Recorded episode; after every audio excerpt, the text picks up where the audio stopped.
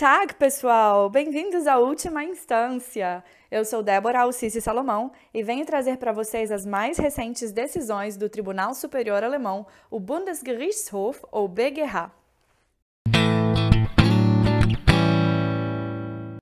Depois de uma pequena pausa nesse mês, eu voltei com uma decisão fresquíssima, na verdade de ontem, dia 19. E o tema também não poderia ser mais atual: anúncios na internet e bloqueadores de anúncios na internet.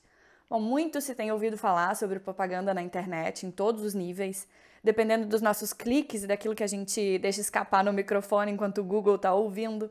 Recebemos propagandas de roupas, cursos, hambúrgueres e tudo mais nos feeds do Instagram, na barrinha lateral do e-mail ou onde mais couber. Por vezes, esses anúncios até nos interessam. Outras vezes, tudo que a gente queria era bloquear a propaganda, não é mesmo? No mundo em que a gente está acostumado a pular até a abertura das séries no Netflix, qualquer propaganda que nos atrapalhe a absorver o conteúdo que a gente procura acaba enchendo o saco. Por isso, tanto usamos os bloqueadores de janelinhas pop-up e até mesmo os programas de bloqueio de anúncios. No caso de hoje, o Superior Tribunal Alemão analisou a licitude desses programas de bloqueio de anúncio na internet no contexto do direito de concorrência, matéria de exame da primeira Câmara Civil do BGH. A decisão de primeira instância veio do Landgericht Colônia, a sentença é de 29 de setembro de 2015. Depois o caso subiu, foi parar no Oberlandesgericht de Colônia também, e o acórdão é de 24 de junho de 2016. Por último, decidiu o BGH ontem, no dia 19 de abril de 2018. A pedido do meu grande amigo Ardiles, grande consumerista do Ceará, doutor pela Federal do Rio Grande do Sul, que passou um tempo estudando comigo lá em Gießen, eu tô colocando o número dos autos na descrição do podcast no SoundCloud. Então, quem quiser ler o interior da decisão pode também pesquisar com o número dos autos. No caso em questão, o autor é uma editora que disponibiliza seu material editorial em seu site. Essa oferta é financiada por publicidade, ou seja, o autor recebe pagamento de outras empresas para a publicação de publicidade no seu site. Já o réu vende o programa de computador chamado AdBlock Plus, com o qual a publicidade em sites da internet pode ser bloqueada. A publicidade capturada pelas regras de filtragem contidas em uma lista negra será bloqueada automaticamente pelo programa. O réu oferece às empresas a oportunidade de excluir sua publicidade desse bloqueio por meio da exclusão numa lista que ele chama de whitelist, ou seja, lista branca, né? Para isso, é necessário que o anúncio atenda aos requisitos do réu para publicidade aceitável e que as empresas paguem pelo serviço, é claro. No caso das pequenas e médias empresas, o réu até tem uma promoção e ele não reivindica nenhuma remuneração pela exceção ao bloqueio automático.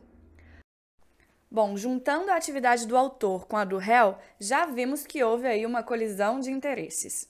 O autor quer que os anúncios sejam vistos por quem visita seu site, já que a oferta do espaço publicitário do site é fonte de renda para a editora. E o réu faz exatamente o contrário, possibilita que o visitante use seu programa, o Adblock, para não visualizar os anúncios. O autor considera que a distribuição do bloqueador de anúncios pelo réu é anticoncorrencial.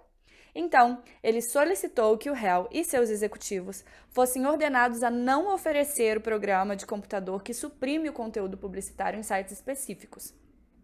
A título subsidiário, como pedido alternativo, o autor solicitou a proibição de oferecer tal programa de computador quando a publicidade só é suprimida com base nos critérios subjetivos estabelecidos pelo próprio requerido e quando ela é autorizada em face de pagamento daquele que não quer que sua publicidade seja bloqueada pelo programa. Em primeira instância, lá no Tribunal de Colônia, a alegação foi parcialmente mal sucedida, digamos. O Tribunal de Apelação deu provimento apenas ao pedido alternativo do autor. Já o BGH anulou a decisão por completo e indeferiu todos os pedidos da editora, inclusive o pedido alternativo. O tribunal considerou principalmente a lei contra a concorrência desleal, chamada em alemão de Unlauteren Wettbewerbsgesetz. Como em alemão tudo tem abreviação, já que as palavras são gigantes, essa lei é chamada de UVG ou UWG. Segundo o parágrafo 4, número 4 dessa lei, age de forma injusta quem propositadamente prejudica seus co-concorrentes. Para o tribunal, a oferta do bloqueador de anúncios não constitui um ilícito específico na acepção do parágrafo 4, número 4, já que não há, por parte do réu, intenção de suprimir a concorrência. O réu persegue principalmente a promoção de seu próprio negócio. Ele gera receita, abrindo a possibilidade de publicidade para inclusão na whitelist, que é a lista de propagandas que ele não vai bloquear, em troca de remuneração, e bloqueia as outras. O Beguerra mencionou também que o modelo de negócios do réu pressupõe a funcionalidade do site do autor. O réu não intervém diretamente na oferta do programa AdBlock Plus sobre os serviços oferecidos pelo autor. O uso do programa está na decisão autônoma de cada usuário da internet. Então, o efeito indireto que o bloqueio das propagandas tem na proposta negocial do autor não é injusto.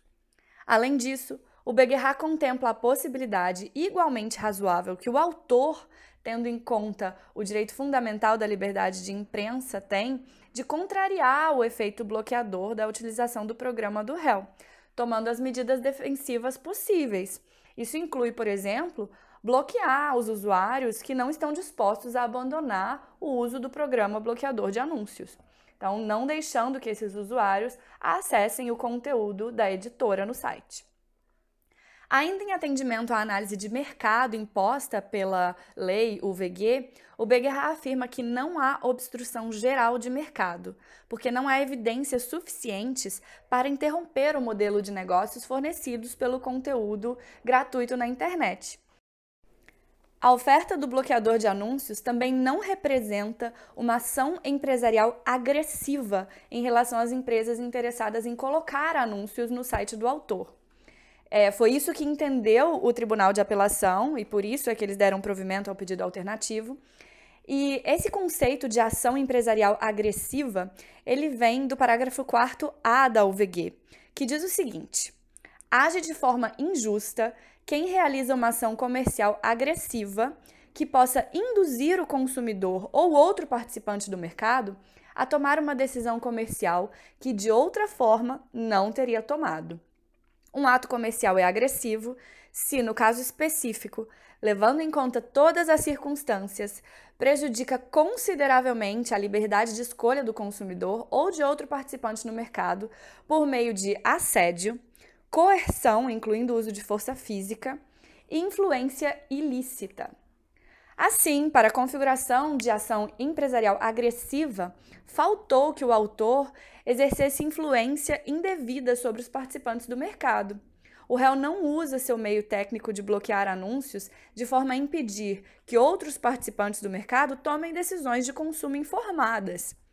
Com base nessas análises, a primeira Câmara Civil do Beguerra, que julga os casos relacionados ao direito da concorrência, decidiu ontem que a oferta do programa de bloqueio de anúncios AdBlock Plus não viola a lei contra a concorrência desleal. É isso aí, essa foi nossa decisão da semana no podcast. Espero que vocês tenham gostado e que possam aplicar essa decisão simples, mas atual nos seus estudos. E quem quiser falar comigo, comentar as decisões ou avaliar o podcast, pode me enviar uma mensagem pelo Instagram no arroba salomãodébora. Lembrando que Débora tem H no final. Um grande abraço, bons estudos e fiquem com o tio Moisés na guitarra. Auf Wiederhören!